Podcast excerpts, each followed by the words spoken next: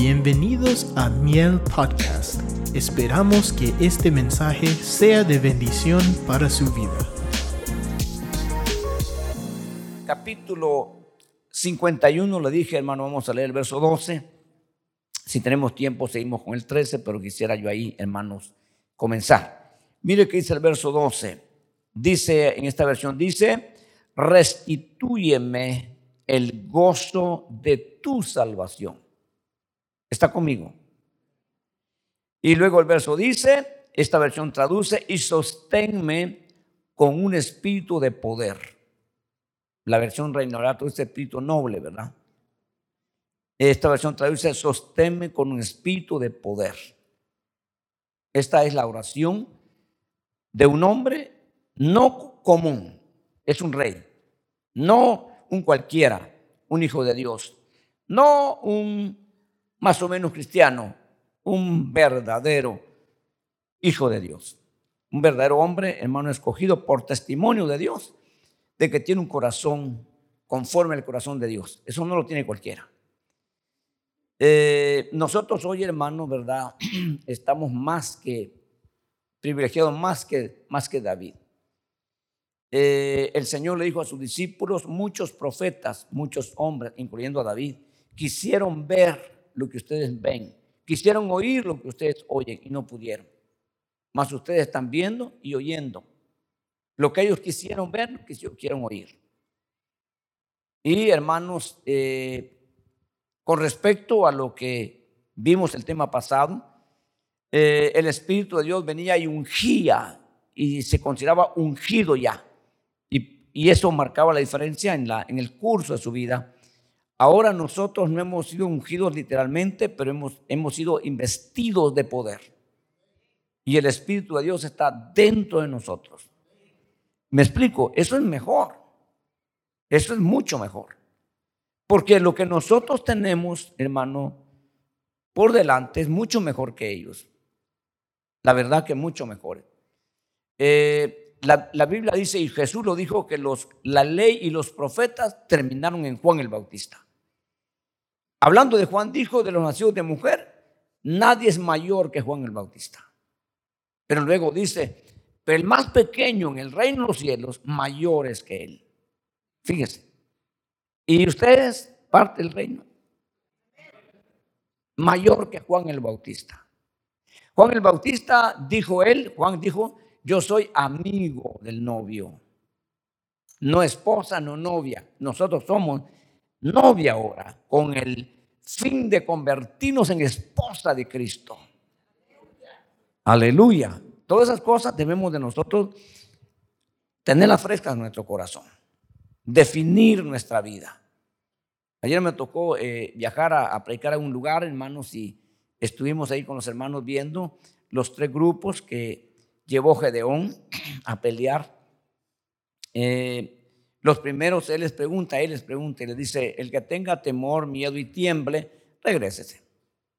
Y se regresaron 22 mil, ¿verdad? Y después le dijo Dios, ahora yo te voy a decir quién se va y quién se queda. aquellos ellos decidieron, pero ahora yo voy a definir quién se queda y quién se va. Y, le, y definió que se iban 9.700 y decidió que se quedaran 300. Fíjense, pues. Entonces, yo les decía a los hermanos, eh, en Israel, literalmente en Israel, en el país, hermano, en el Medio Oriente, Israel, hay tres grupos ahora de judíos. Están los ortodoxos, son los que andan con sombrero negro, de traje negro, y esos son, hermanos, los ortodoxos. Están los conservadores, que andan con el kipa siempre, y uno dice, este judío por el que le mira que la costa que anda. Y están los liberales, que no, usan nada. Eso nada usan, hermano. Eso se pueden casar con cualquiera, no importa. Son los liberales, tres grupos marcados. Y en la iglesia, le decía a los hermanos, se el tema de anoche. En la iglesia también hay tres grupos. Están los cobardes. Fíjense. Están los que no se comprometen. Están ahí, pero no comprometidos y están los comprometidos y fielmente Señor. Cuando uno hace números, esos comprometidos y fieles son pocos. pero son los que están listos para pelear hasta la muerte. ¿De cuáles es usted? usted se clasifica, usted, yo soy de los fieles, hermano. Es lo que usted dice. Pero no es suficiente lo que yo digo para que no se sienta nadie, sino lo que Dios dice. Pero el tema de anoche, ahora vamos a ver el tema, hermano, y darle continuidad a lo que hemos venido. Espero que usted también esté, amén. El tema antepasado fue, ¿cómo? No me acuerdo, hermano. Sinceramente no me acuerdo. El tema antepasado, pues, el pasado, el domingo pasado.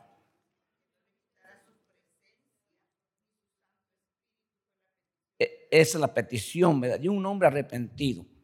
Eh, excelente. Él nos dijo, hermano, Señor, y, quién va a ser el rey ahora? ¿Y, quién va a ser el, príncipe? ¿Y quién va a ser el ungido? Él no, estaba, no le interesaba eso. ¿De qué le sirve a uno el puesto si a Dios no está ahí? Insistimos bastante en eso. Lo que los, lo que los interesa es, hermanos, es tener la presencia de Dios.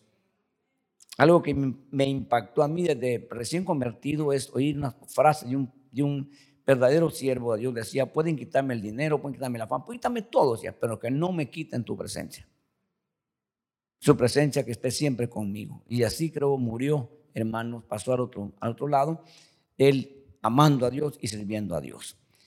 Y nosotros estamos aquí, ¿verdad? Todavía eso, eso, él pasó ya más de 20, casi 23 años este, este año que viene, que se fue. Hemos pasado 23 años nosotros, hermano, luchando. Eh, no sé cuántos años más nos permite el Señor, pero yo quiero llegar hasta el último día, siempre amando la presencia y cuidando esa presencia, que no se vaya a apartar de mí. Y usted también, ¿verdad? Cada quien. Entonces vemos las peticiones de una persona realmente arrepentida. Porque estamos en el tema, hermanos, de un verdadero arrepentimiento de un hombre, de una mujer que de verdad ha conocido al Señor pero que ha fallado, pero que ha cometido graves, graves faltas. Y entonces ahora tiene que ver, hermano, ¿verdad? Eh, él tiene que, él, hay que ponerle atención a lo que dice. Hay que poner cuidado, y eso estoy haciendo yo en el tema, poniendo cuidado, porque yo no estoy programándome, ni Dios me guarde nunca llegar ahí. Pero si estamos ahí, ¿qué hacemos? ¿Qué vamos a hacer? Lo que hace la mayoría, seguirse hundiendo seguir pecando, seguir contaminando, porque el diablo le grita, ya no tienes perdón, ya no tienes arreglo, ya no hay esperanzas para ti. Entonces, Dios le grita y le dice, si te arrepientes, yo puedo restaurarte. Pero ya está la voz lejos de Dios, porque no se alejó Dios, uno se alejó al pecar, se va alejando de Dios. Y la voz se oye ya lejos de arrepiéntete todavía, tienes oportunidad. Y a veces la gente, hermano, se va por la voz más cerca, que es, ah, me voy a destruir, pues ya, ya no hay esperanza para mí. Eso es lo que dice el diablo. Nunca le haga caso a lo que el diablo diga, hágale caso a lo que Dios dice. Y usted va a ver, hermano, la misericordia a su favor. Hoy vamos a ver, hermano, lo que, lo que David dice. En el ver, los hermanos de allá atrás, por favor, quiero que me ayuden para que Así podamos estar, hermanos, viendo algunos versículos que hoy les voy a pedir. Y quiero que por favor me ayuden para que yo no pueda estar subiendo y bajando. Ya me dijeron que me quieren hacer una gradita aquí. Amén. ¿Verdad? Porque no sé que de repente, hermanos, ¿verdad? Eh, todavía siento, pero el rato, ¿sabe que a veces, ¿sabe qué me está pasando últimamente? Que ahorrar las cosas sin lentes y, pienso que está cerquita y no la toco. Y por último las termino agarrando y me molesto y digo, ¿por qué no lo agarro? ¿Verdad? No, ya no miro bien ya no le calculo. no, no, eh, hay que ser honesto, uno va, hermanos, tiene que irse adaptando. De repente ya haciendo así va, y de repente ya está lejos, hermano, se deja caer y ya, ya está lejos, lejos la silla. Dios nos ayude. Bueno, mientras el tiempo pasa, nosotros tenemos que aprovechar. Entonces, hermano, hoy dice este hombre, dice, hermanos, Señor, restitúyeme el gozo de tu salvación. Eh, otra versión creo que dicen devuélveme. No sé qué versión sea, lo leí en varias versiones, dice devuélveme. ¿Cómo? Vuélveme, vuélveme. Esa es la reina Valera creo que dice, ¿verdad? Vuélveme, o sea, regrésame. eh, el gozo, ¿verdad? De tu salvación. Entonces vamos a ver, hermanos, qué significa eso para nosotros. En el verso 8, si usted me ayuda, por favor, los hermanos lo ponen, en el verso 8 de ese capítulo, en el verso 8, hermano, eh, verso 8, por favor, de 51, 8, si lo tienen los hermanos lo ponen. Eh, usted, usted mira que dice, el, el, el salmista dice, o David dice, hazme oír gozo y alegría, que se regocijen los huesos que has quebrantado. Hazme oír, Señor, porque ya no oye. Porque cuando uno llega o alguien llega a esa posición, no se imagina las voces, hermano, del enemigo y todos los pensamientos que vienen al corazón, a las voces al oído, y entonces, hermanos, aturden a la gente, hermano, la desespera el enemigo, porque trata la manera de acabarlo, de destruirlo, de hacerlo desaparecer. Eh, hermano, lo que menos se oye cuando se ha pecado, cuando se ha, transgredido una ley divina. Lo menos que se oye es una palabra que le despierte gozo, alegría. Entonces él dice, hazme oír, Señor, gozo y alegría. Pero ahora se da cuenta que no es solamente el hazle oír, sino que necesita que se le devuelva, que se le restituya Hermano, esa, esa, esa palabra que es fácil decirla y es fácil oírla, pero que marca la diferencia en tenerla, en que sea una realidad, a que no sea una mentira en nosotros. Que no sea un engaño, que no sea una, una idea, un pensamiento, sino que sea una realidad. Entonces él llega al punto y dice, no, Señor, necesito que tú restituyas, que, que vuelvas, que me des de nuevo ese gozo que yo perdí de tu salvación. Porque una de las cosas, hermano, que vienen, y uno lo sabe, uno lo entiende, es, hermano, ese gozo que vamos a ir viendo poco a poco, eh, por qué lo da Dios, qué efecto tiene en nuestra vida el gozo. En una persona, hermanos, común y corriente, sin, sin Dios, sin, sin esperanza, como nosotros estuvimos en el mundo, sí teníamos un gozo, sí teníamos una paz pero una paz de acuerdo al mundo. Entonces no era un gozo, hermano, que, que, que, permanecía y que, se, y que te mantenía de pie cuando estabas en problemas y en dificultades. Te decaías. Y, uno, y, lo primero que le viene a la gente, hermano, es un efecto que se llama, según la psicología, hermano, depresión. Y va de menos a más. Entonces la gente, hermano, estaba deprimida, sea ausencia total de alegría y de gozo. Cero. Y entonces el cuerpo se desvanecía, el sistema emocional, sentimental se decaía en totalidad. ¿Y quién lo levanta? Pues ahora, hermano, hay sustancias, ¿verdad?, que hacen que la gente se, se, duerma o, o, sobrepase ese momento, pero no hay un arreglo. Eh, en unos lugares más que otros, hermanos, en la parte central de Estados Unidos se da mucho la depresión. Eh, yo eh, estuve predicando en, Missouri, hermanos, eh, estuve en Arkansas, en, Oklahoma, en todas esas partes. Estuve en una, ruta, un viaje que hicimos en Dakota, las Dakotas del norte y del sur. Qué horrible. Nunca había vivido yo una noche tan terrible como en un hotel en, Dakota del Sur, creo, del sur o del norte, no me acuerdo en cuál de las dos. Estuvimos, hermanos, y, horrible, horrible. Eh, yo estuve allí, hermano, y, y en, nos hospedamos, sentí una presión tan horrible, tan horrible, que empecé a reprender, a reprender, a reprender, y a reprender, y me quedé dormido.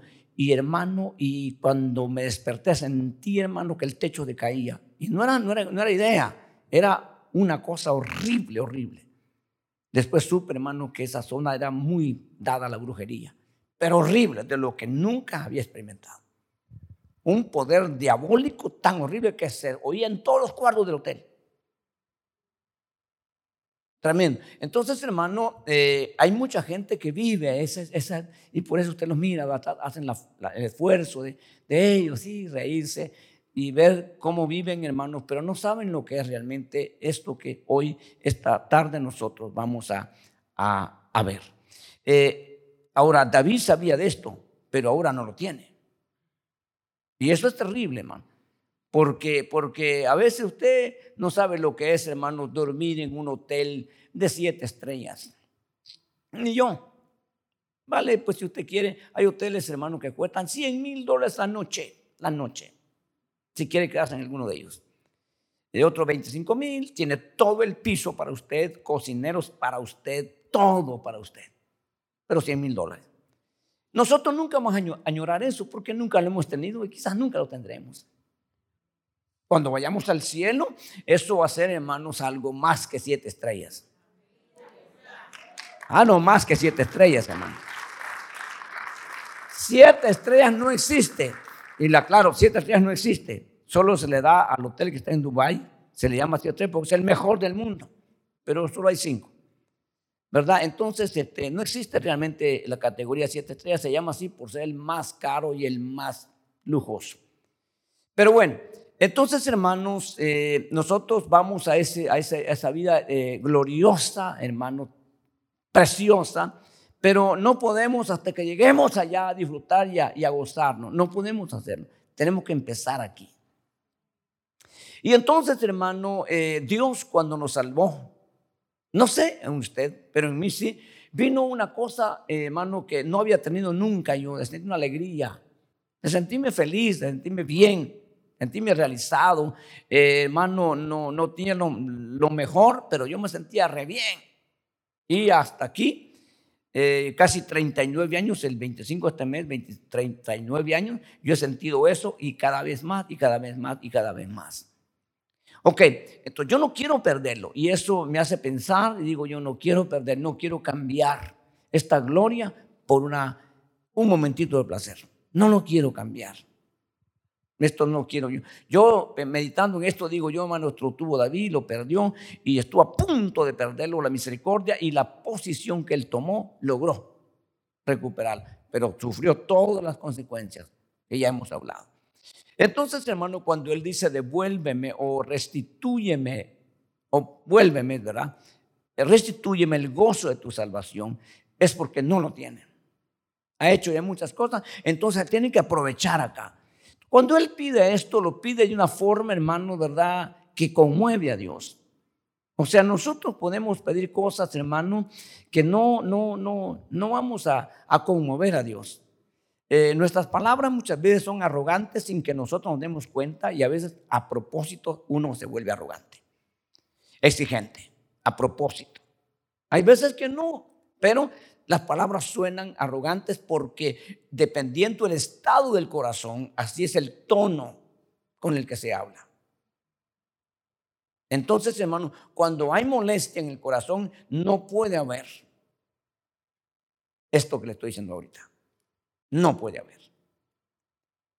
Entonces, hermano, y muchas veces nosotros nos resentimos por cualquier cosa, a veces hasta con Dios, porque no hace lo que nosotros queríamos o lo que nosotros pedimos. Porque Dios va a hacer lo que es perfecto. Y lo que nos conviene a nosotros no satisface caprichos ni gustos. Sino lleva a cabo sus propósitos en nuestra vida. Aunque pareciera en el momento que está, hermanos, eh, equivocado el asunto. Pero nunca en Dios ha habido semejante cosa. Entonces, hermano, pero necesitamos nosotros reconocer qué es lo que tenemos y qué es lo que no tenemos ya, si lo tuvimos. Entonces, si, nunca lo hemos tenido, hay que anhelarlo y pedirlo para que Dios te conceda y, y, te, pueda, hermano, eh, y puedas tú experimentarlo en carne propia. Si lo tuviste, si lo perdiste, ahora con mucha más razón, con una actitud humilde, hermano, con un corazón quebrantado, ¿verdad? Eh, pero de verdad que Dios lo vea. Hubieron dos mujeres, hermano, en, la época de Jesús que le hablaron, ¿verdad? Las mismas palabras, solo con diferente tono. Y usted ya lo sabe. Marta eh, fue una, le dijo, si tú hubieras estado aquí, mi hermano no hubiera muerto. Pero así en tono de tú a tú, de frente a frente y Jesús le dijo, llama a tu hermana. No le, dio respuesta. María llega y se le postra a los pies y le dice, Señor, si tú hubieras estado aquí, mi hermano no hubiera muerto. Las mismas palabras con diferente postura. Y Jesús le dice, hermano, y dice que Jesús se conmovió en espíritu y lloró. Y, le, y dijo, ¿dónde le pusieron? Las mismas palabras, solo que con diferente tono. Pero dependiendo el estado del corazón, cómo esté, así va a ser la respuesta, así va a ser la forma de que vamos a hablar. Ahora yo le digo esto porque David está quebrado ahorita. David le dijo, Señor, no, no, no. David le lloró a Dios. David dijo, de aquí no me muevo hasta que Dios no me responda. Yo no puedo vivir así. Yo no estoy acostumbrado a esta vida. Yo entiendo que cometí un error. Yo entiendo que fallé a Dios. Cometí un gran pecado. Pero yo sé que Dios ya me empezó a escuchar. Y entonces yo voy a aprovechar ahora hasta lo último. Tal vez nunca más me vuelva a oír Dios. Tal vez nunca más tenga esta oportunidad. La voy a aprovechar ahora. Y entonces le dice, devuélveme Dios el gozo de tu salvación. Y entonces, hermano, cuando nosotros fuimos salvos, eh, hubo una alegría en nosotros. Y esa alegría debe perdurar y, y, más. Hubo un gozo, hermano, que ya no te vas a condenar, que ahora ya no te vas a perder, que ahora vas para un lugar que no sabes, no sabes mucho, no te han explicado mucho, pero, pero te imaginas por lo menos a un lugar, hermano, de gloria. Entonces, pero mientras llegue ese momento, Dios quiere, hermano, que tú y yo nos ocupemos, hermano, y nos envolvamos en su obra y hagamos de esto, hermano, parte de nuestra vida. Esto no es, hermano, simplemente como la religión que oprime, la religión que cautiva, la religión que impone. No, esto es parte de nuestra vida. Que hagamos de esto, hermano, tú sabes que nadie te obliga, tú sabes que nadie te, te tiene la fuerza acá que tú puedes irte a donde quieras, aún a pecar si quieres, pero que no quieres irte porque tú has despreciado todo lo que está afuera por estar dentro del cuerpo de Cristo. Aleluya.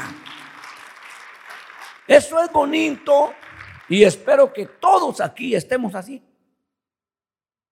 ¿Me explico? Y conforme vayas tú, hermanos, madurando y vayas creciendo, te vas envolviendo, te vas envolviendo, hasta que de repente terminas totalmente absorbido, como me encuentro yo. Yo me encuentro absorbido ya.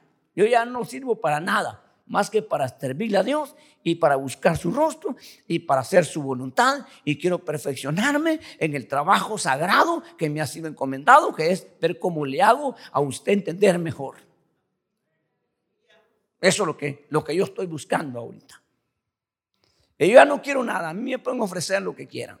Yo no quiero nada, no quiero dinero, no quiero fama, no quiero nada. Quiero sumergirme más y más y más en el Señor. No empecé así. Y quiero más y más y más. Hasta, hasta, hasta ser hermanos de tal manera, y esto entiéndase lo que voy a decir, Entiéndase lo que voy a decir, por favor, hermanos, porque esto es lo que nosotros debemos entender y buscar, hasta ser poseído por Dios. Eso significa dominio total de Dios en mi vida. A total disposición. Lo que Él quiera. Si ya me quiere llevar de aquí, amén, me voy. Si quiere que me quede, yo me quedo con alegría. Si quiere que vaya, yo voy. Si no quiere que vaya, yo no voy. No voy a discutir por qué, el por qué no voy y por qué me quedo. Eso, eso quiero. Entonces David está ahí, hermano, pero ahora perdido. Ahora lo que David está buscando, hermanos, es que le devuelvan eso. Entonces, la alegría, el gozo que nos dieron, hermano, cuando tú te mueves en el servicio, en buscar a Dios, en servirle a Dios, entonces tienes que aprender algo. Eh, nosotros, hermanos, somos personas eh, que sufrimos muchos cambios. ¿Verdad? El hombre sufre, especialmente la mujer, los cambios hormonales le cambian de un día al otro. Al, otro. Y, y muchos cambios. Pero también el hombre sufre cambios, hermanos, y, muchas veces cuando el hombre ya es mayor y cuando el hombre llega de los 65, 60, 70 años adelante, empieza a darse cuenta, hermano, que ahora pudo haber hecho las mejor las cosas cuando era joven y quiere volver a ser joven. Y se comporta como joven cuando ya es adulto. ¿Verdad? Es ridículo ver a un hombre con ropa de joven, hermano, a los 60, 70 años. Es ridículo. Ya hay, hermano, forma de vestirse. Hay, algunos que se pasan. Yo le pido a Dios, hermano, que, que, que, me ayude, pues, porque no sé cómo. Yo me quiero comportar normal, tranquilo. Yo no quiero llegar, hermano, ya a los 70, 80 años con el pantalón por aquí. Hace algunos que lo mío está por aquí, hermano. Hermano, ya con el pelo así todo parado, ni se bañan, se peinan. No, no, no. Bien peinadito y bien arregladito a los 80, pero normal. No sé. Que Dios nos ayude, ¿verdad? Pero ese gozo que Dios puso a ti, hermano, en ti y en mí, ese, gozo, hermano, Él quiere que nosotros entendamos para qué nos lo puso. Entonces, una de las cosas que debes entender es que tú naciste, fuiste creado, diseñado para servir. Tú no puedes, yo no puedo quitarme eso de la cabeza. Yo no puedo cambiar eso. Por eso que Jesús definió así, así, así, a rajatabla, como alguien así definió. Dice, escoge a quién vas a servir porque le sirves a un señor o al otro, pero no puedes quedarte sin servirle a nadie. Hay dos señores, uno es Dios y otro es el diablo, ¿a quién le vas a servir? Y al que ame y al que sirva, perdón, lo tienes que amar. Y al que no lo sirve, lo tienes que aborrecer. Esa es la postura que nosotros debemos saber bien claro. Y cuando el cristiano sabe eso, entonces se comporta como Dios quiere. Entonces, hermano, cuando Dios sacó a Israel le dijo Dios claramente a Moisés, dile a Faraón que deje ir a mi pueblo para que me sirvan en el desierto. ¿O no? ¿O no dijo eso? ¿Explico? ¿Me explico, hermano? Eh, ¿Le dijo eso o no le dijo eso? Entonces cuando salió el pueblo de, Egipto, hermanos, iban ellos felices porque habían experimentado y quitarse el yugo de Faraón, que era imposible humanamente, pero no entendieron que ahora tenían que servirle a Dios que iban a dejar de servirle a Faraón, pero ahora iban a empezar a servirle a Dios. Ellos no entendieron eso, ellos querían vivir su vida. Ellos querían, hermanos, hacer otras cosas y como ahora ya no tienen el yugo de Faraón, pues ahora iban a hacer lo que les diera la gana. Están equivocados. Entonces, hermanos, pero allá con Faraón, hermanos, era una opresión y una presión que tenían ellos, hermanos, tan dura, pero salían adelante. ¿Sabe que cuando llegó Moisés y empezó Moisés, en un momento Faraón le dijo, hermano, ¿saben qué? Hoy me van a dar la misma cantidad de, ladrillos o de adobes y no le vamos a dar la paja ahora. Ahora ustedes van a ir a buscarla y quiero la misma cantidad. Llevaban tres días que no, no terminaban la tarea. Y los azotaban y los golpeaban. ¿Estaban ellos alegres? No. ¿Estaban ellos gozosos? No. ¿Cómo salieron de Egipto? La Biblia dice que a Faraón les amargó el alma. Ahora el Señor tenía que endulzarles el alma. Pero ellos tenían que entender la forma como Dios los iba a tratar. En el capítulo 28, verso 47 del libro de Deuteronomio, por favor mis hermanos me ayudan, allá lo ponen. Usted si quiere búsquenlo, mientras los hermanos lo ponen, capítulo 28, verso 47 de Deuteronomio. Miren lo que dice ahí, por favor, mientras los hermanos lo buscan. Ahí me avisa cuando ya esté. Déjame María estar viendo. El verso 47 dice, por cuanto no serviste al Señor tu Dios con alegría y con gozo de corazón, cuando tenías la abundancia de todas las cosas. Usted lee lo que sigue. ¿Qué dice lo que sigue? Escuche por favor, mire lo que dice, por tanto servirás a tus enemigos, los cuales el Señor te enviará contra ti en hambre, en sed, en desnudez y en escasez de todas las cosas. Él pondrá yugo de hierro sobre tu cuello hasta que te haya destruido. No te puede. Entienda, hermano, por favor, por favor, entienda. Por lo que más quiera, entendamos todos esto. Le vuelvo a repetir, usted no puede ser una persona, eh, un agente libre. Usted no puede. Usted tiene que decidir por lo que más quiera, decida por servir a Dios, pero sírvale con alegría, con gozo, a donde quiera que le toque. Aleluya. Se nota Dios le bendiga, hermano. Buenos días. Pase adelante. Qué bueno verlo. Pásele. Hasta en un saludo se mira la alegría, el gozo que tiene esa persona que está ahí. En, la, en, el trato, hermano, cómo va a tratar a las personas, en la, en la exhortación, en la manera que va a hacerlo. Me explico, hermano, me hace el favor de moverse para acá. Por favor, le pido, le suplico, hágase para acá. Y la persona dice, a mí no me quería mover, pero con esa movilidad, amén, me muevo. ¿Me explico? Entonces, hermano, de otra manera, eh, las cosas se, notan, pues que la persona no está haciendo, haciendo las cosas con alegría y con gozo. Eso somos nosotros, que somos un poco, hermanos, duros de la cabeza, pero logramos entenderlo. ¿Qué será Dios? que mira, hermanos, todas las cosas que nosotros no podemos ver. ¿Me explico? Entonces, hermanos, servirle a Dios con alegría, con gozo, es no estarte quejando, no estar murmurando, no estar diciendo muchas cosas feas. Es, hermano, ¿verdad? Como dijo un dicho allá afuera, al mal tiempo, buena cara.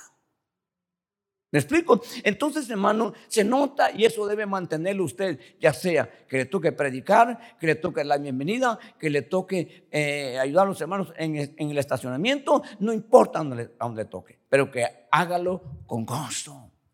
No fingido, no mostrando que tiene gozo cuando no existe en usted. Si no está, dígale, Señor, dame gozo para poder yo servirte.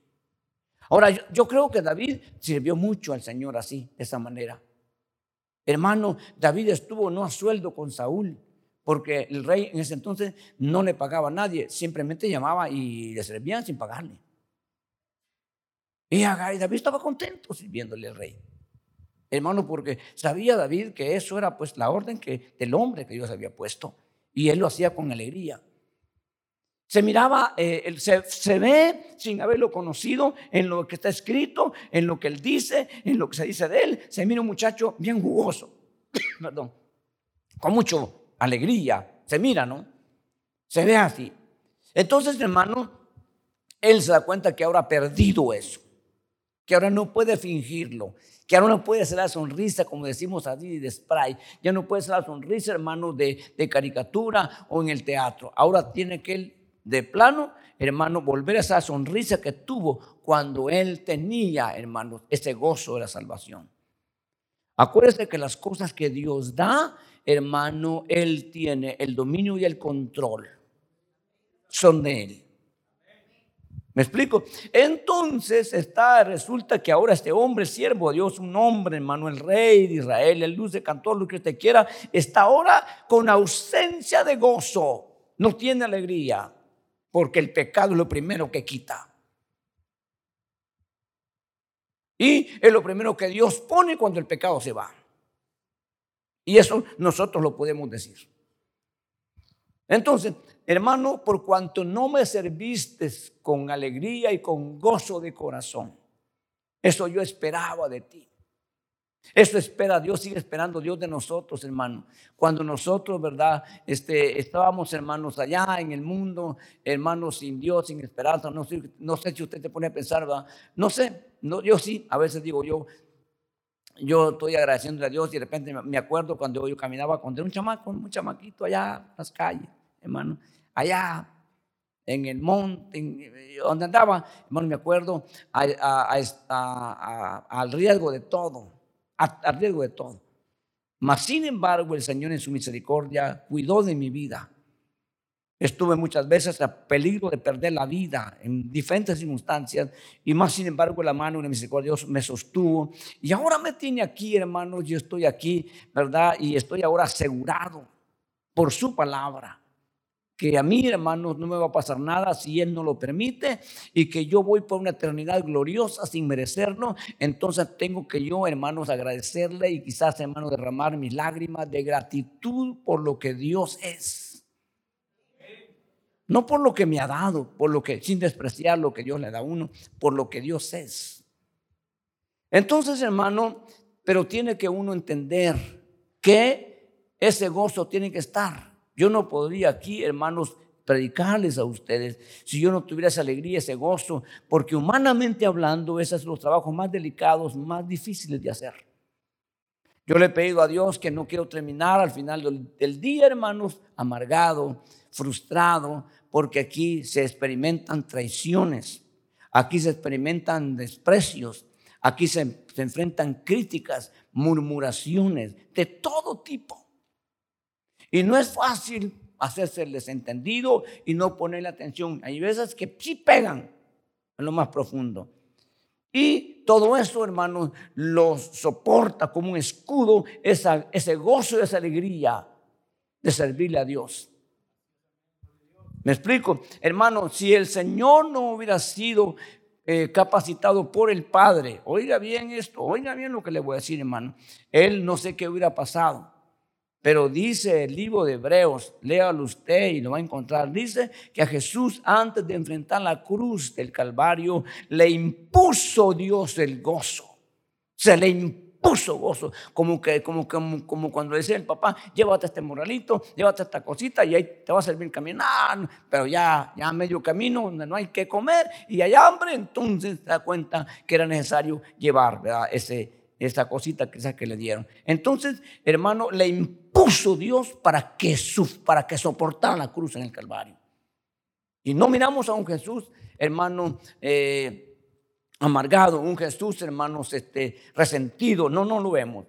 Eh, lo que vemos es un Jesús misericordioso que muriendo, hermano, una, una, forma terrible, hermano, y la gente mofándose y riéndose, y antes de eso decía, crucifícale, crucifícale, maten lo que desaparezca, no queremos a este hombre.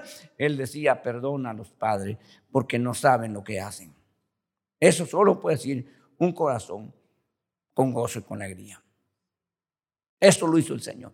Entonces, hermano, nosotros tenemos que aprender que el gozo que nos dieron es para servirle al Señor, hermano, con ese gozo y con esa alegría todos los días de nuestra vida.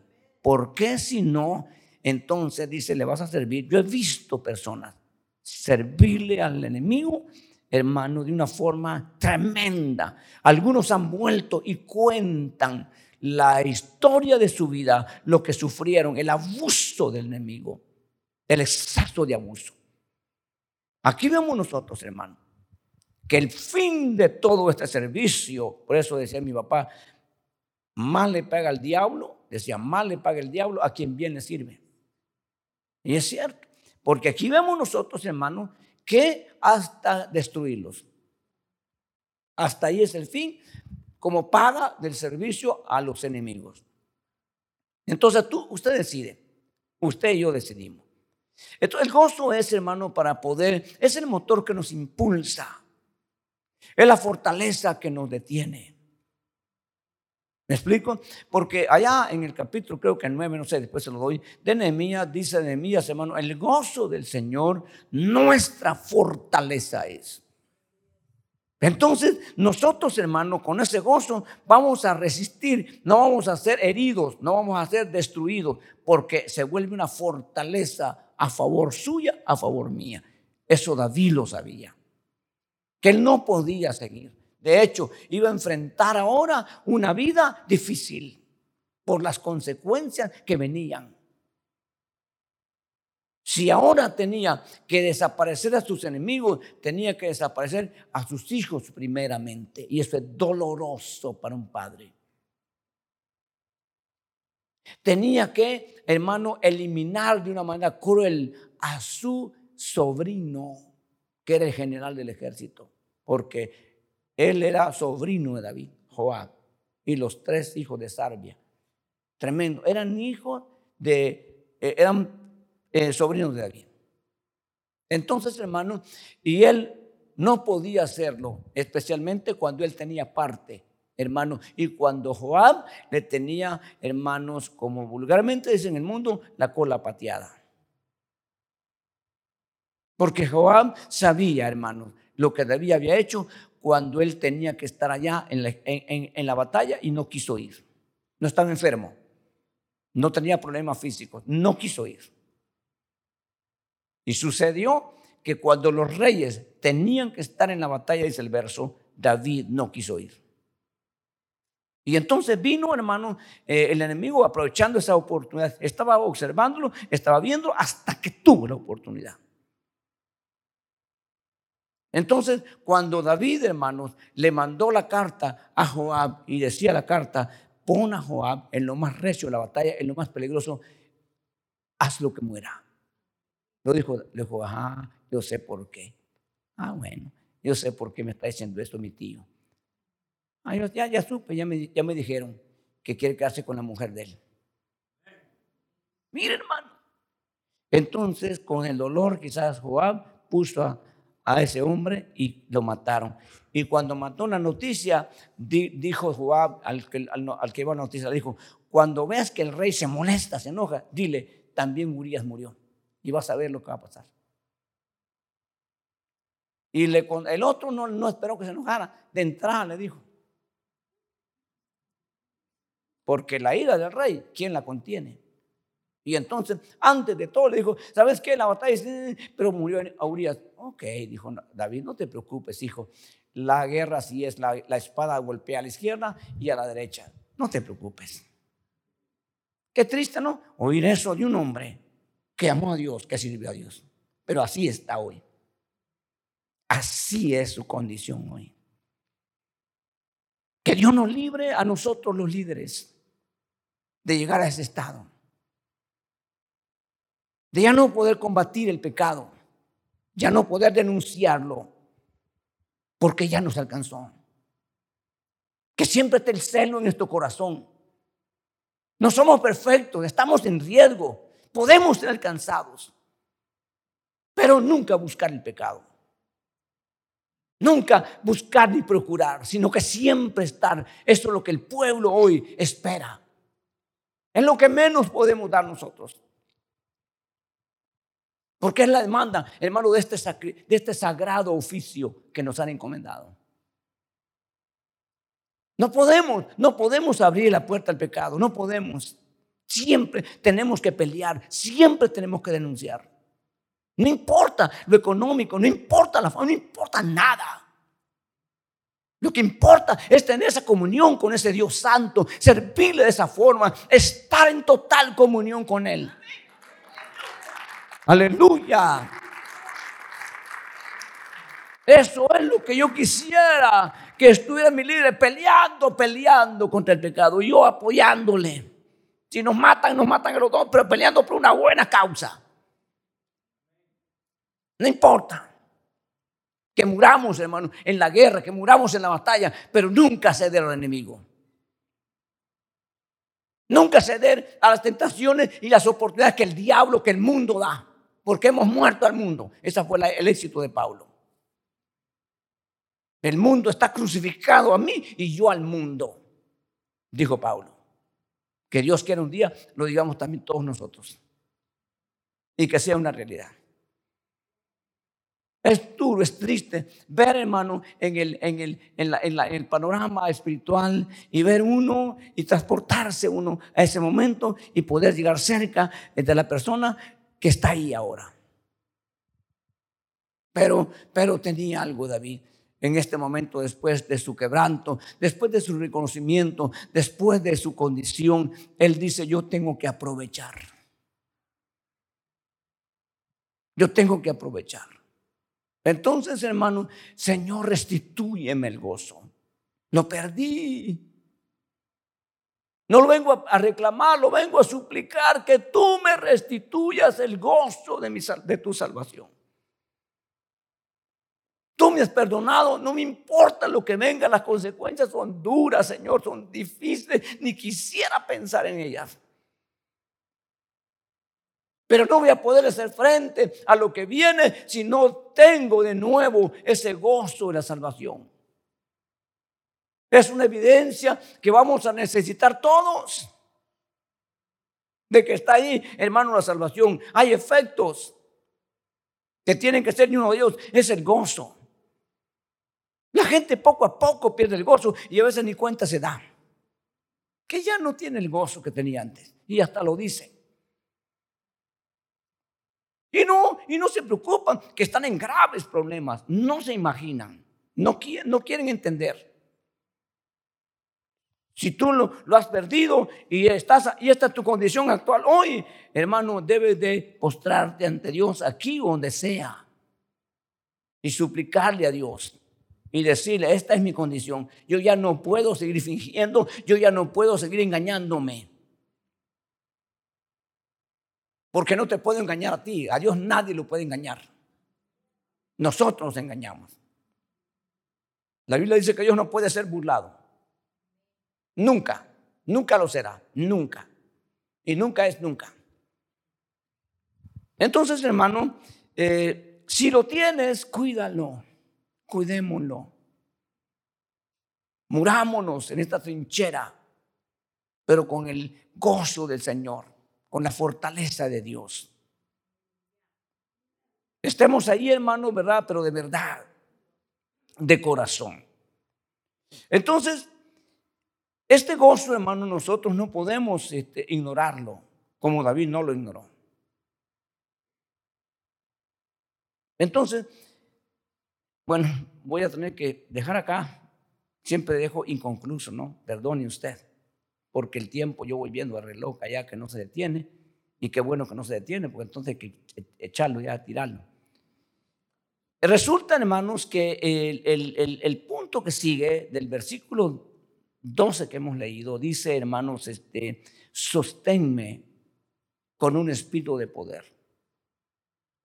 O susténteme un espíritu noble. Eh, porque nosotros, hermanos, somos tan frágiles en todo sentido, físicamente, hermanos, una persona de menos de 50 años, pues tiene fuerzas, eh, puede lucirse, puede mofarse, lo que usted quiera, hermanos, en sus fuerzas.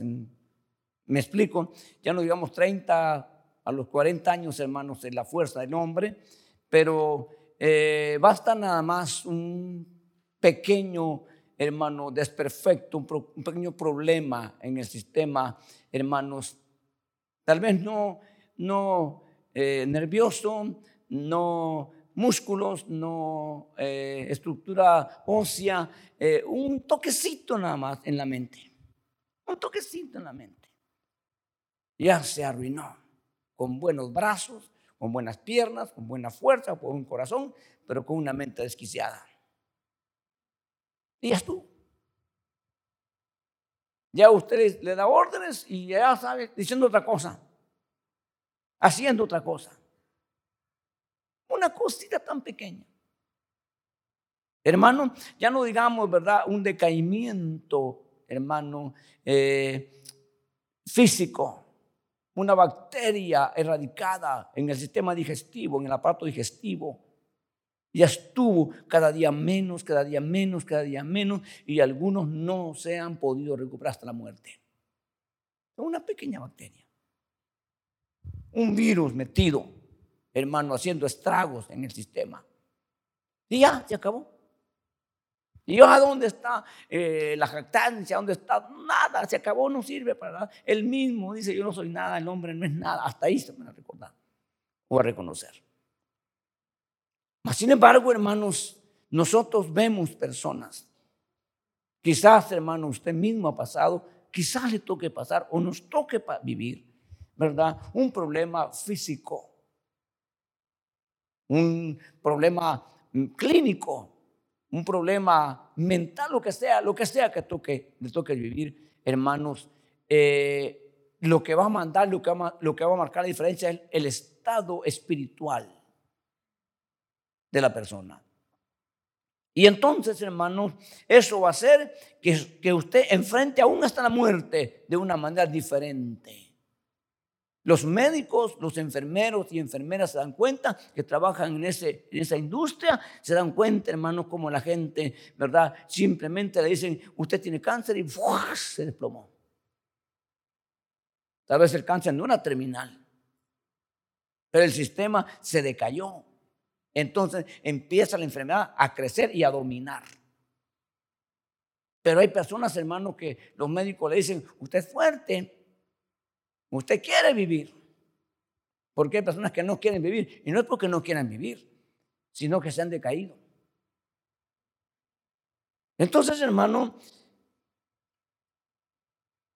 hay un proverbio que dice, eh, en versiones diferentes, hermano, podría tratar de parafrasearlo y entiéndase lo que estoy diciendo parafrasear, el cuerpo debilitado, el cuerpo enfermo, estoy parafraseando, lo resiste un espíritu. Pero dice el proverbio, pero ¿quién resiste un espíritu quebrantado? ¿Quién? O sea que lo que manda, lo que gobierna, lo que sostiene es lo interno, más que lo externo. ¿Me explico? Entonces, hermano, a veces, hoy, esta mañana, eh, visitamos a un hermano que está tratándolo, ¿verdad? Tratándolo y, nos contaba, ¿verdad? Este, eh, lo que el médico le dijo. Eh, usted, yo no sé por qué sus signos vitales están trabajando en la condición que usted tiene, deberían estar ya acabados. Pero sin embargo, sus signos, a pesar de la situación, están bien. Eso es buena, buena noticia. No saben por qué. No saben por qué, hermano, en medio de esa dificultad que uno, el cuerpo, cuando es tratado, está todavía ese espíritu, hermano, de, de poder tener esa, esa, esa, esa, esa reacción diferente a los demás. Pero es importante, hermano, que aquí lo que David dice, hermano, el verso 8, y sosténme con espíritu de poder. David ha vivido los años y los días más horribles de su vida. Donde lo ha, lo ha rodeado. Y él dice, hermanos, ondas me han rodeado. Él lo dice. Hermano, él lo dice hasta dónde fue arrastrado, hasta dónde llegó, cuál es su condición en la que se encontraba. Entonces, ah, hermano, porque el pecado es algo que carcome, que destruye destruye no simplemente la materia. Porque, hermano, la paga del pecado, dice Pablo en Romanos, es muerte. Pero no es una muerte, es nada más física, sino una muerte espiritual. ¿Cuál, era ¿Cuál fue el estado de Adán y Eva después de haber transgredido la orden de Dios? ¿Estaban muertos físicamente? No. Duró 900 y pico de años después de eso. Me explico, hermano, pero ¿cuál fue la situación? Hermano, ya no era el hombre inteligente que tuvo la capacidad de ponerle nombres a los animales y a las cosas hasta el día de hoy. Ya no tenía ese, ese movimiento, hermano, de tan especial que tenía antes. Ha perdido todo. Ahora es un hombre temeroso. Un hombre medentado, un hombre con un corazón y un espíritu muy pobre. Y eso es lo que hace el pecado, el efecto del pecado en las personas. Entonces, hermano, el vigor espiritual es algo que te mantiene, que te hace, hermanos, enfrentar las cosas de una forma diferente. Y David sabe que él, hermano, ha perdido. Él conocía la ley, él sabía lo que le esperaba. Él sabía cuál era la sentencia ya dada por Dios. Pero ahora que ha logrado el perdón de Dios, ahora que ha logrado oír, hermano, lo que Dios le dice, tu pecado ha sido perdonado, entonces dice, ahora necesito después de eso más cosas. A veces a nosotros se nos olvida, perdemos la oportunidad. ¿Se acuerda que una vez, hermanos, Caleb dijo, eh, el que conquista este lugar, yo le doy a mi hija, Axa, se llamaba la hija, haber sido muy hermosa la hija, hermano, para que se arriesgue alguien a, que lo maten por ella. Muy hermosa la muchacha, hermano, dijo, le doy a mi hija el que, el que conquiste territorio. Y apareció uno ahí llamado Otoniel y le dijo, yo lo conquisto. Y él conquistó. Entonces Caleb le dijo, te concedo, mi palabra es verídica y aquí está mi hija. La montó en un asno y se la llevaba. Y después dijo Caleb, ¿qué te dio? No, pues me dio, le dijo la, el Negued. ¿Y ahí qué vamos a hacer si es desierto? ¿Y de qué vamos a vivir? Le dijo. No, le dijo, vuélvete y dile a tu papá que te dé la fuente de abajo aunque esté allá. Y cuando la chamaca llegó, hermanos, y le dijo, papá, y mira, mira dónde me has mandado y de qué vamos a vivir, mm, por lo menos dame la fuente de abajo, le dijo la muchacha. Y le dijo Caleb, le dijo, no solo las de abajo, también las de arriba. Mire, hermano, nosotros entendemos eso. Y entonces, si no le pide, no le dan. Por eso dice que pide, se da. El que busca, haya. El que toca, se le abre. Aleluya. David conocía esa historia. David sabía lo que pasó. Dijo, aprovecho ahora no me voy a quedar con el perdón nada más, que es grande, no me voy a quedar con eso. Necesito lo demás. Yo no puedo aquí ser salvo y quedarme, hermano, como algunos en la iglesia con salvación y con la cara así fruncida siempre que tenían allá cuando, estaban, cuando eran pecadores. No, que me cambie el rostro. Que se refleje en mí, hermano, lo que Dios ha hecho por mí. No me puedo quedar aquí, hermano, eh, sin hacer nada, como una persona indiferente, hermano, y mal agradecida. Yo no le puedo pagar nunca a Dios, nunca, pero debemos demostrar mi gratitud por lo que Él hizo por mí. ¿Y, ¿Y Dios espera eso o no espera eso? Otra vez, ¿Dios espera eso o no espera eso? ¿O no le importa a Dios? Sí le importa. Sí espera eso. Cuando el Señor Jesús sanó a los diez leprosos, hermano, dijo, vayan a presentar al sacerdote y presenten ofrenda para testimonio de ellos, diciendo, ustedes son sanos, hermano, dice que iban en el camino y se les quitó la lepra. Y uno dijo, yo voy a volver. Yo no voy a sacerdote, dijo, yéndome si acaso, voy a ir con él. Eso no lo digo yo. Entonces fue, hermano, al sacerdote, a, a Cristo, y cuando Cristo lo vio y supo que era, él sabía que era uno de los diez, le dijo, ¿y los nueve a dónde se fueron? Yo no sé, Señor. Por esa pregunta nosotros deducimos que Jesús esperaba que vinieran y no vinieron. Entonces usted no puede quedarse ahí, hermano, hermano. Usted no puede quedarse ahí. Discúlpeme, la excusa que usted quiera poner no vale. No vale. ¿Me explico? Hermano, porque usted tiene que servirle a su Señor. Usted tiene que servirle, de alguna forma le tiene que servir a Dios. Ok, entonces hermano, pero tiene que sostenerlo un espíritu de poder. Lo pidió David. Y Pablo dice que a nosotros como cristianos hoy, Dios nos ha dado un espíritu de poder, de amor y de dominio propio. No, me lo tenemos todo. Pero muchas veces se tiene eso, pero nunca se usa. Porque no se le eh, agradeció a Dios, no se entendió, ni supo que lo tuvo. ¿Eso le exime de responsable? No. Usted tiene que saber, usted tiene que obrar, usted tiene que usar lo que Dios le dio.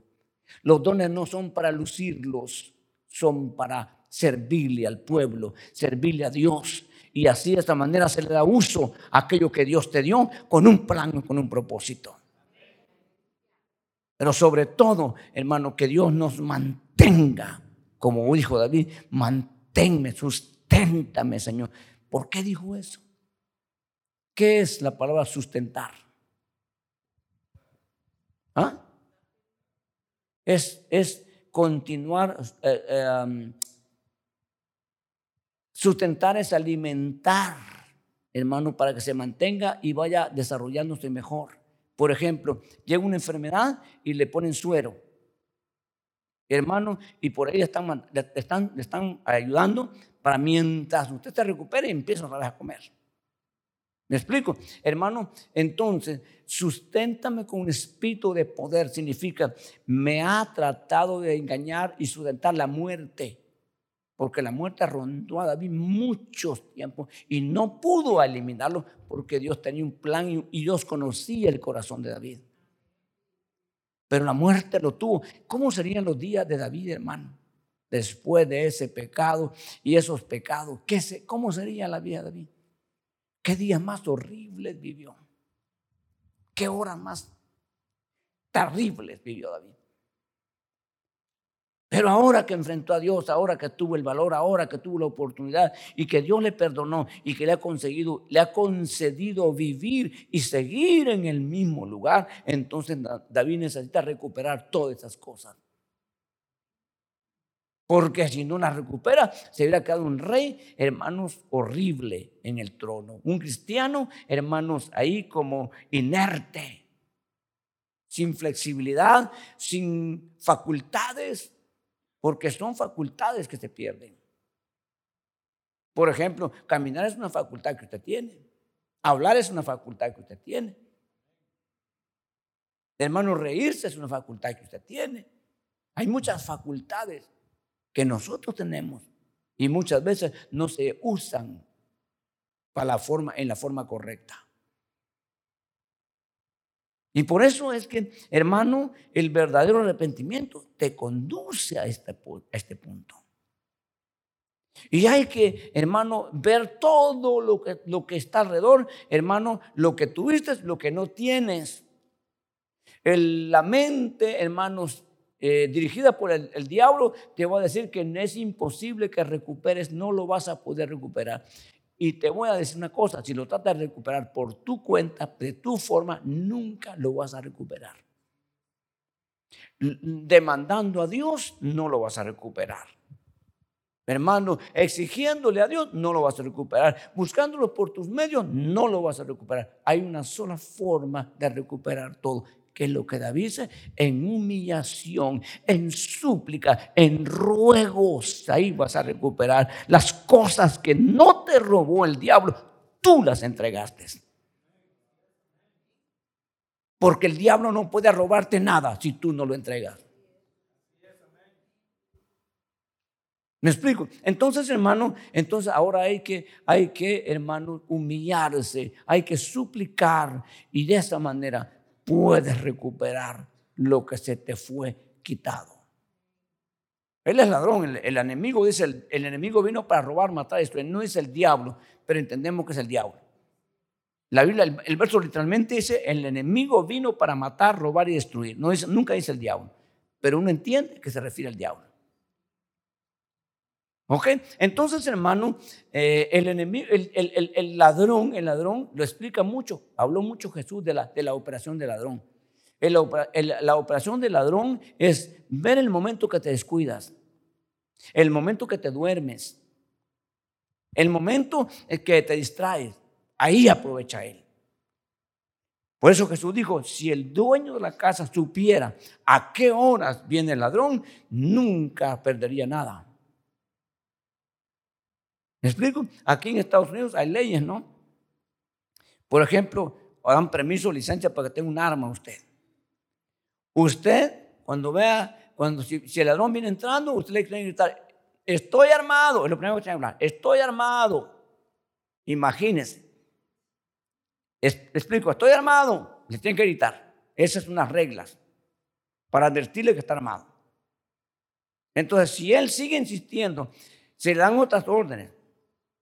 No lo digo porque no, las van a necesitar. Pero son reglas. Entonces, hermano, el problema es que el enemigo está aprovechando los descuidos y nosotros muy descuidados, muy distraídos, muy acomodados. A veces no nos damos cuenta. Hermano, aunque Dios nos haya hablado, no nos damos cuenta, no le ponemos atención. A veces decimos, a saber a quién le habló Dios. No, a usted le está hablando. No se hagan el mareado, es a usted. es a mí que nos está hablando. ¿Para qué le vamos a echar la bolita a otro? Es para nosotros. Entonces necesitamos estar atentos, hermanos, porque entonces el, el, el, varón no tendría oportunidad. Pero el problema es que aquí, hermanos, aquí se durmió el rey, se durmió el hombre de Dios y ahora está decaído. Hermano, ahora está haciendo, hermanos, que Él es el que gobierna, que es el que manda, pero hasta cierto punto, David, hermano, no está haciendo nada. Está dando órdenes sin ver, sin saber, sin nada, confiando en su general. Cuando el general siempre depende del comandante en jefe. Todo país tiene un general a cargo del ejército y dispuesto para hacer cualquier incursión, pero va a depender de la orden del presidente. El famoso maletín negro donde está el switch del poder atómico, no lo va a apoyar el general, lo va a apoyar en un momento dado el comandante en jefe. La Biblia dice que Jesús es nuestro jefe, en este caso nuestro capitán. Hermano, porque está uno más grande que él, que es el Padre. ¿Me explico? Entonces nosotros necesitamos estar a tono, estar a nivel, estar en esa altura. Y si estamos ahí, cuídese, cuídese. Recomiendan, hermano, que para poder mantenerse en una altura físicamente hablando, en una altura, aquí hay 200 metros de profundidad en un abismo. Estoy yo aquí, hermano, en este momento estoy aquí. Entonces, eh, el vértigo, el cuerpo no está hecho para eso. Entonces, el cuerpo se desequilibra. Entonces, dice que la mejor manera, y yo tengo, no hay otro camino, tengo que cruzar este camino. La mejor manera, dice que es irse de rodillas o arrastrándose para pasar. En las alturas espirituales no se puede dar el lujo de pararse porque entonces está mostrando su prepotencia, su experiencia. Y es ahí donde el enemigo está, ah, ok, ok, ok, ok. Y aprendió a no depender de Dios, que nunca nos pasa semejante cosa. Que nunca que cuando yo le dije a usted la otra vez, hermano, si usted va a pasar en una avenida traficada, con muy peligrosa, y no hay otro camino, tiene que cruzarla, y usted lleva a sus dos niños para la escuela, usted va a dejar, agárrense hijos, agárrense la camisa, agárrense de, mis manos. Usted no haría eso si usted es un buen padre. Usted va a coger la mano de sus hijos y usted va a decir, aquí no lo voy a soltar hasta que me maten. ¿Verdad? Porque este lugar es muy peligroso. Nosotros tenemos que aprender que algunas veces necesitamos agarrarnos de la mano de Dios, pero otras veces necesitamos que Él nos agarre, que Él nos sostenga, que Él nos infunda esa seguridad que nadie te puede ofrecer. Y Él lo hace y Él sabe cuándo hacerlo. Es más, a veces, hermano, a veces ni siquiera te deja caminar ni siquiera te deja pelear. Hay guerras, batallas que dice, es mía la guerra, no es tuya, te matan. Si tú te pones a pelear, te matan. Hubieron batallas, por ejemplo, de Gedeón, hermano, que peleó anoche, hablamos un poco con los hermanos, 300 contra más o menos 500 mil mínimo o un millón de amalecitas. ¿Cómo iban a, vencer los 300 a esa cantidad de gente? ¿Cómo? Nunca, imposible. Entonces Dios les dijo, nada más hagan lo que yo les digo. Pero mira los 300, ¿no? Cada uno con su espada. No llevaban espadas, se las quitaron los que se fueron. Porque le dijeron, denle la espada y qué. Ok, hermano, dijo, cuando yo les diga, por la espada de Jehová y por la espada de Gedeón, y quiebren, ¡pum! Quiebren las jarras y dejen que la luz salga. Y lo hicieron perfectamente bien. Entonces vieron el espectáculo, cómo los amalecitas empezaron a matarse uno al otro, porque eso les confundió. Y mataban a su hermano pensando que era el enemigo. Hermano, esta guerra que peleamos nosotros, por eso que ese movimiento que ha salido últimamente de la guerra espiritual, hermano, que pelean de una forma totalmente antibíblica. Están enseñando a la gente, no, no anden esas cosas, hermano. Mire, mire, hermano, mire, hermano. Eh, yo le voy a decir algo. Mi respeto lo que quiera hacer, quien quiera hacerlo. Pero, por ejemplo, hermano, por ejemplo, en ninguna parte de la Biblia encontramos, y esto es muy importante, yo le voy a enseñar a usted, hermano, lo que la Biblia enseña. Si yo me equivoco y usted me corrige, yo le agradezco. Porque tal vez yo no me, no me tomé el tiempo.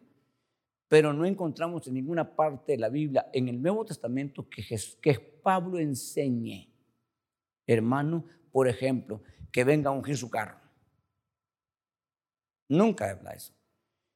Habla que le unjan a usted si hay problemas hermano, y nunca poner la, poner la fe en el aceite, sino siempre en Dios. El aceite es un instrumento, pero la fe está en Dios. ¿Me explico? Y así vamos a encontrar, hermanos, una serie de cosas, doctrinas, hermanos, totalmente inventadas. Entonces nosotros tenemos que, hermanos, someternos y alinearlos a lo que Dios dice en su palabra. Y de esa manera no habrá nadie, ni el mismo diablo podrá, hermano, eh, transgredir la línea marcada por Dios. Ni el diablo. Así es de que mantengamos eso. Pero preguntémonos esta tarde. Preguntémonos con toda honestidad. De verdad yo tengo ese gozo y, a mí no me detiene nada, ni la lluvia, ni el calor, ni el frío, ni esto, ni lo otro me detiene porque yo, es que a mí no me, a mí no me obligan. Yo puedo llamar y decir, hermano, yo no voy a llegar a predicar ahora. Yo. Es más, ni les digo, pongo a alguien y yo ya no. No. Eh, yo, para mí es un, a mí aunque no me tengo que predicar, yo quiero estar aquí. Es que es una bendición estar, hermano. ¿Me explico? Entonces, y si me toca hacerlo, lo voy a hacer con esa alegría con ese gozo. Yo en ningún lado voy esperanzando que me den una ofrenda. Gracias a Dios, ahorita no la necesito. Hermano, claro, no voy a expresar porque puedo estar yo, hermano, este, yo les expliqué a usted. Pero, eh, hermano, yo no voy por eso. Ahora yo no voy a sacar un compromiso que me invitó un, pastor y voy a, ver cómo le hago y cómo salgo. No, yo no podría pararme si no tengo una palabra de parte de Dios. Para eso tengo tiempo para poderle pedir al Señor, orar al Señor, aunque ande caminando, preguntando al Señor qué, qué tienes, cuál va a ser, qué digo, qué quieres. Tengo, tengo el tiempo. Aunque sean 10 minutos que me den. 10 minutos de intenso clamor y Dios lo puede hacer. Si es que el caso lo amerita. Pero qué bonito es, hermano, ser como es esta, esta oración, sostenido, sustentado con un espíritu de poder. Así no importa enfrentar la muerte. No importa. No importa enfrentar nada. Con un espíritu de poder que hoy tenemos, que hoy está a nuestro favor. Pero si no estuviera, entonces hay que hacer lo que, lo que David hizo. Suplicarle desde el piso. Ese hombre se quedó tirado, hermano. Ese hombre no comió. Ese hombre no se ungió. Ese hombre ni se bañó. ¿De qué me sirve un cuerpo bañado, limpito y perfumado cuando por dentro estaba podrido? Necesito más que un baño, no es que estemos ¿verdad? avalando y agrandando, hermanos, eh, el descuido, pero es que cada cosa tiene su lugar. Entonces, susténtame, sosténme con un espíritu de poder. Si vas a andar con la frente no erguida por tus fuerzas, sino porque sabes, como dijo David, de dónde viene tu socorro. No viene de los poderes económicos no viene de la élite poderosa en la tierra, viene de Jehová que hizo los cielos y la tierra. De ahí viene. Por lo menos yo quiero en mi pequeño radio, quiero vivir, quiero mantenerme ahí. Y sé que es poderoso. Ahorita yo lo puedo decir con mucha certeza y con mucha humildad. Yo lo tengo, yo quiero eso. No lo quiero perder. Primero Dios que nunca me vaya envuelto en este asunto, hermano. Pero sería la muerte para mí, la muerte. El desconectarme ahorita sería como un foco, me apagaría. Pero sé que Dios no va a permitir que cualquiera venga y me desconecte. No va a permitir Dios nunca eso. Pero tampoco va a evitar si yo no quiero mantenerme así. No tendría éxito el diablo, ni la muerte, ni el pecado, si el cristiano viviéramos así, de esa manera, todos los días. Pero lamentablemente, el hombre es un ser cambiante. Hoy dice sí, mañana no sé y pasado no. Bendito sea Dios que es sí hoy, sí mañana y sí por los siglos de los siglos. Ese es el Dios que tenemos nosotros.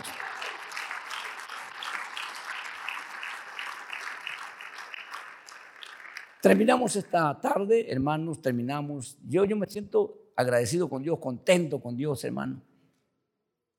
Yo no quiero hacerle caso a ninguna cosa negativa, yo quiero mantenerme, obviamente, que no sea verdad. Porque si es verdad, tengo que, tengo que ser responsable. No le quiero hacer caso, yo no quiero perder esta emoción que, que, que tengo de hace 39 años casi, no la quiero perder. Quiero servirle al Señor, quiero servirles a ustedes, quiero amarles a ustedes, quiero hacer todo lo que pueda con alegría de corazón. ¿Por qué no oramos al Señor esta tarde y le pedimos que el Señor nos ayude? ¿Por qué no usted, hermano, encuentra un lugar a donde usted quiera y le dice, Señor Jesús, tú conoces todas las cosas, tú sabes que yo tengo comunión contigo y no quiero perderla, Señor. Ayúdame a permanecer, a luchar hasta el final, Señor. Gracias por entonar a Miel Podcast. Para escuchar más mensajes como este, visítanos en YouTube, Iglesia de Cristo Miel AV.